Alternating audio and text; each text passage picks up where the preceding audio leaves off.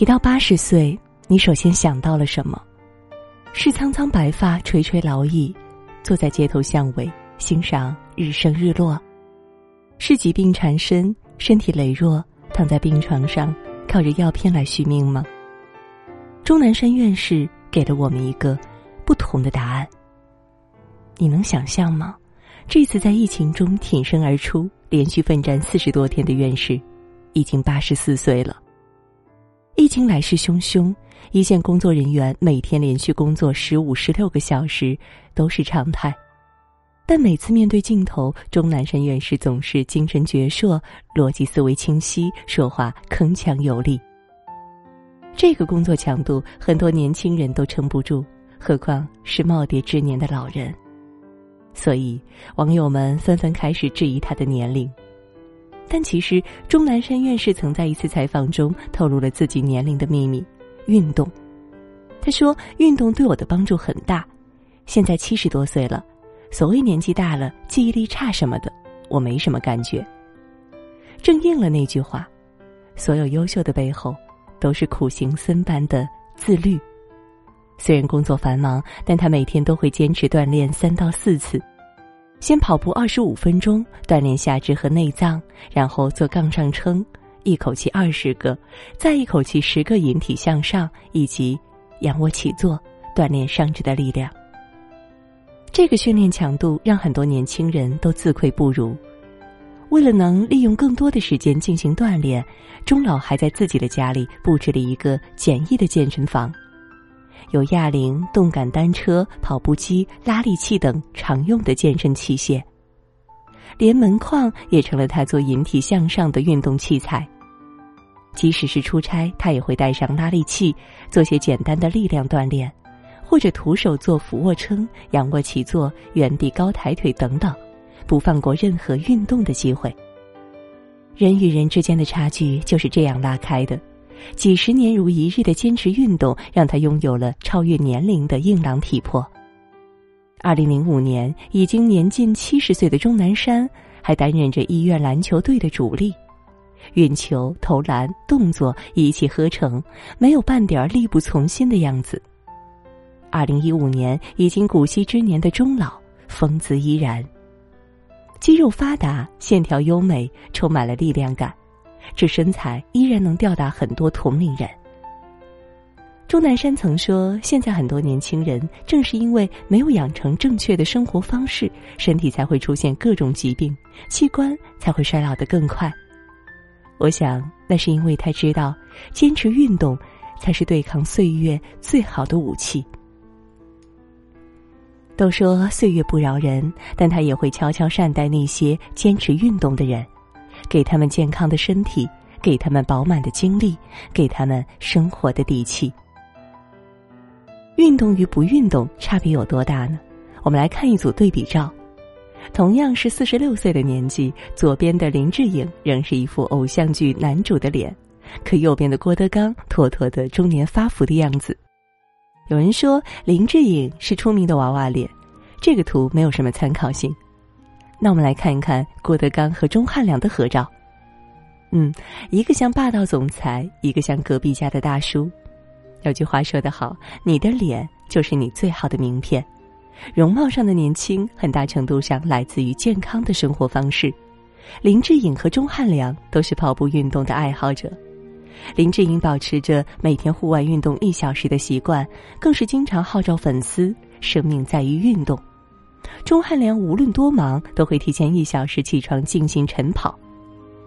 曾有一个机构对八十四名男性和四十一名女性骑行人士进行调查，结果发现，比起那些不经常运动的人群，这些骑行人士肌肉含量和力量没有随衰老而丢失，身体脂肪和胆固醇水平没有增加，而且免疫系统和年轻人一样强壮。结果显示，规律运动是对抗衰老最好的选择。二十二岁的小龙女仙气逼人，五十三岁的李若彤仍顾盼生姿。岁月对每个人都是公平的，除了自律的人。十八岁的莫文蔚古灵精怪，五十岁的莫文蔚依然凹凸有致。身材走形不是自然而然的事情，你有多自律，就有多美丽。三十三岁的闫妮遭遇婚变，状态极差；四十六岁的闫妮开始改变，艳惊四座。逆生长原来也不是不可能的事情，你有多努力，就有多幸运。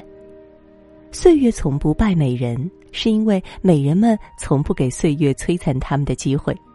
当你胡吃海喝的时候，他们在健身房挥汗如雨；当你下班后选择耍手机休息的时候，他们在做瑜伽放松身心；当你按下闹钟想多睡十分钟的时候，他们已经穿上运动服开始晨跑。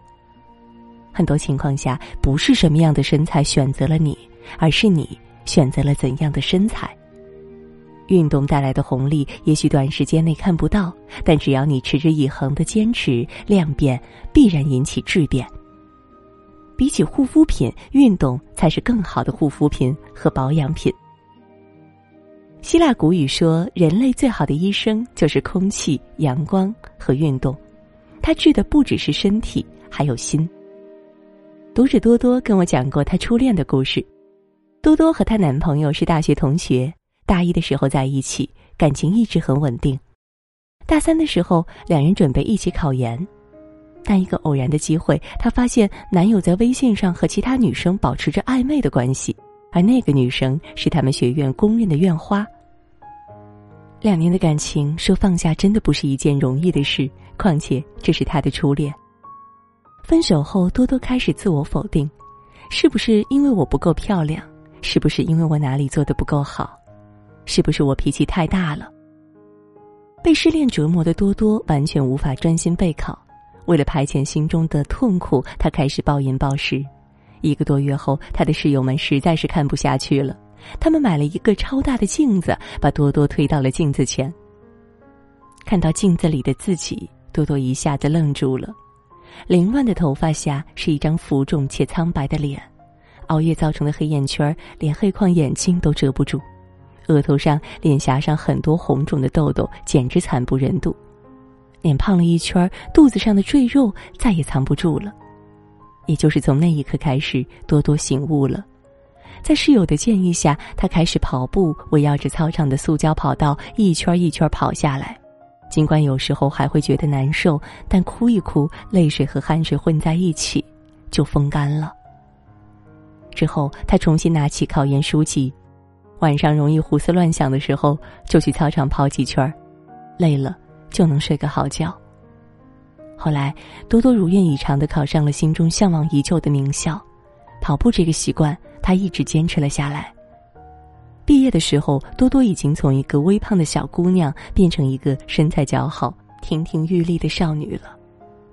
我很感谢我的室友，如果不是他们强迫我去跑步，我可能一两年都走不出来。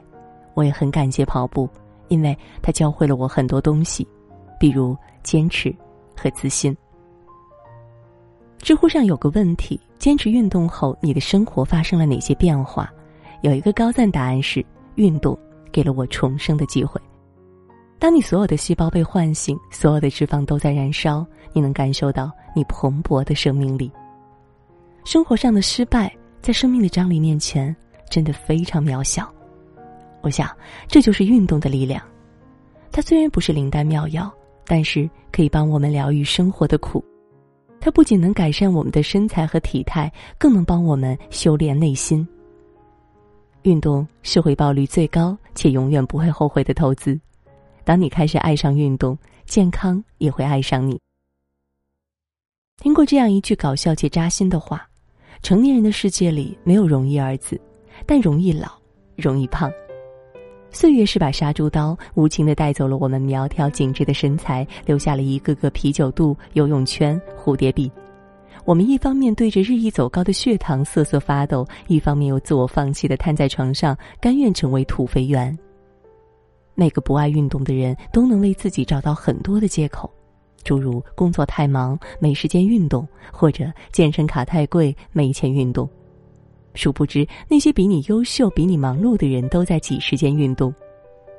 脸书的掌门扎克伯格管理着市值四五千万的公司，每天仍能够抽出时间健身运动。万达集团董事长王健林每天的行程安排的满满的，但每天起床的第一件事就是运动。阿里巴巴集团的创始人马云在二零一八年把运动作为了自己的年度目标之一。成功的人之所以能成功，就是因为他们有超强的自我管理的能力，而这些职场精英无一例外把运动作为人生的重要选项，是因为他们都明白，健康的身体是好好工作的前提，坚持运动是对身体负责，也是对事业和家庭负责。你必须精力饱满。才能应对世事刁难。最后给你们看一组图，你永远也不知道坚持运动后的你有多帅多美。